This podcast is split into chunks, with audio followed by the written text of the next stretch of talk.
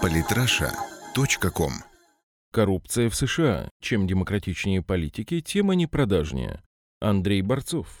Российские не только либералы любят утверждать, что Россия погрязла в коррупции, а вот на благословенном Западе и особенно в цитадели демократии все хорошо. Давно известно, что, например, в Штатах место коррупции в нашем понимании этого слова занимает двуличный подход законного лоббирования интересов. Однако, как показывает практика, умеют и практикуют в США обычное взяточничество. Целую кладезь примеров непрофильных трат нам дарят последние месяцы избирательной кампании кандидатов в президенты США. Так хакер Гуцифер 2.0 неоднократно выкладывал документы, проливающие свет на кухню предвыборной политики Демократической партии США. В июне он выложил досье демократов на Дональда Трампа, на которого, впрочем, не смогли нарыть ничего особенного. Компромат о личной жизни был взят из открытых источников, а тезис о том, что Трамп оказывается плохой бизнесмен, очень интересно смотрится на фоне его состояния в 4,5 миллиарда долларов. В августе Гуцифер 2.0 выложил еще одну порцию документов, которые, впрочем, интереса не вызвали, но продолжил свое дело хакеры далее, и на этот раз опубликованные им данные о спонсировании демократов, похоже, являются настоящей информационной бомбой. Среди прочего, в опубликованной информации содержатся скриншоты документов, в которых перечислены спонсоры Организации Обама для Америки, Национальный демократический комитет и Объединенная федеральная компания. Показательно, что около двух десятков из упомянутых в документах персон оказались сотрудниками Госдепа, что журналисты интерпретируют как вероятную торговлю должностями со стороны демократов. И это не простые подозрения. Наиболее щедрые жертвователи впоследствии стали представителями США в Евросоюзе и ООН, послами Великобритании, Японии, Швейцарии, Испании, Чехии и других странах. К примеру, Памела Хамамото собрала для DNC 605 тысяч долларов,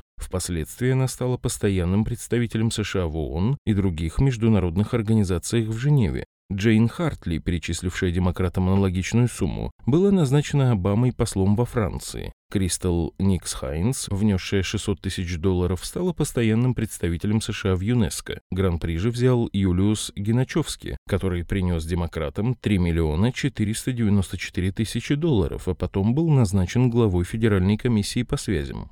С учетом крайне болезненного для нынешних американских властей характера информации, неудивительно, что сразу же после публикации документов появилась гипотеза, что Гуцифер 2.0 работает на Путина и является агентом ГРУ, как об этом пишут западные СМИ. Сам же хакер заявил, что является румыном и действует сам по себе. Однако похоже, что в США этому не очень-то поверили. Пожалуй, не будет ничего удивительного, если однажды спонсоры нынешних кандидатов однажды станут властными чиновниками или получат повышение. Тема коррупции и взяточничества, пожалуй, стала одной из центральных в избирательной кампании в США в 2016 -м. Так, кандидат в президенты США от республиканской партии Дональд Трамп не раз заявлял о том, что финансирование деятельности фонда Клинтонов проходит по сомнительным схемам, и оно должно быть расследовано независимым прокурором. Трамп уверен, ФБР и Минюст США стали политическим инструментом Белого дома и не будут копать под демократов. При этом сам миллиардер считает, что фонд Клинтонов является самой коррумпированной организацией в американской политике.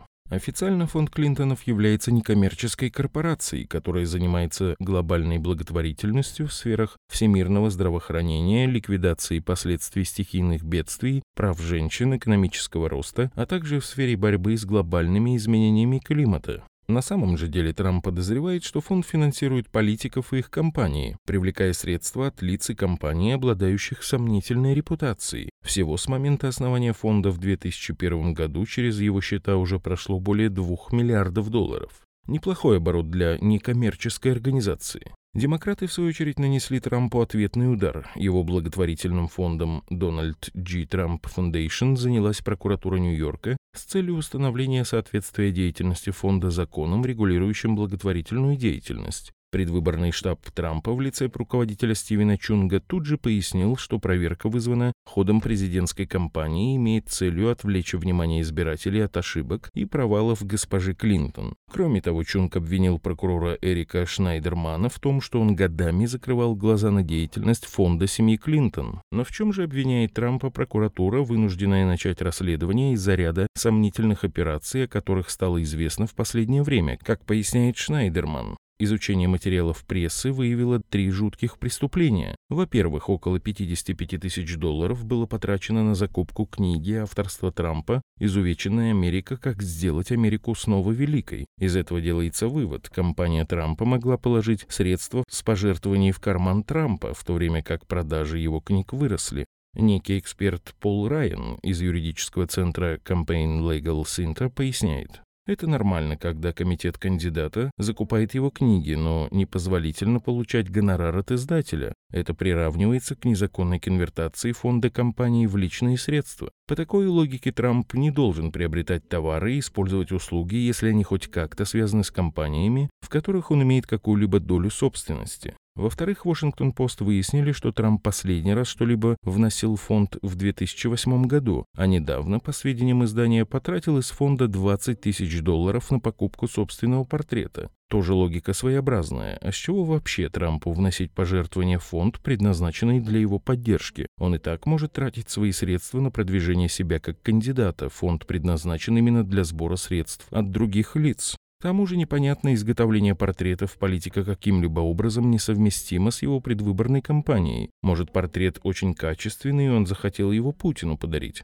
В-третьих, издание Associated Press на основании неких документов делает вывод, что фонд нелегальным образом выплатил 25 тысяч долларов прокурору штата Флорида, за что именно не сообщается. Вот только интересно тогда, какие документальные подтверждения должна была найти газета, если передача средств происходила нелегальным образом.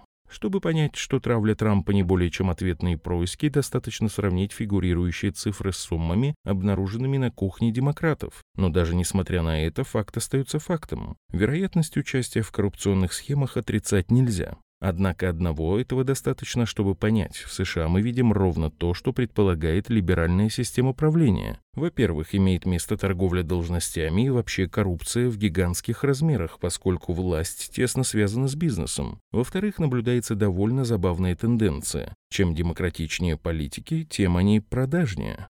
Подписывайтесь на наш канал в Телеграм. Самые интересные статьи о политике и не только – Читайте и слушайте каждый день на сайте polytrasha.com.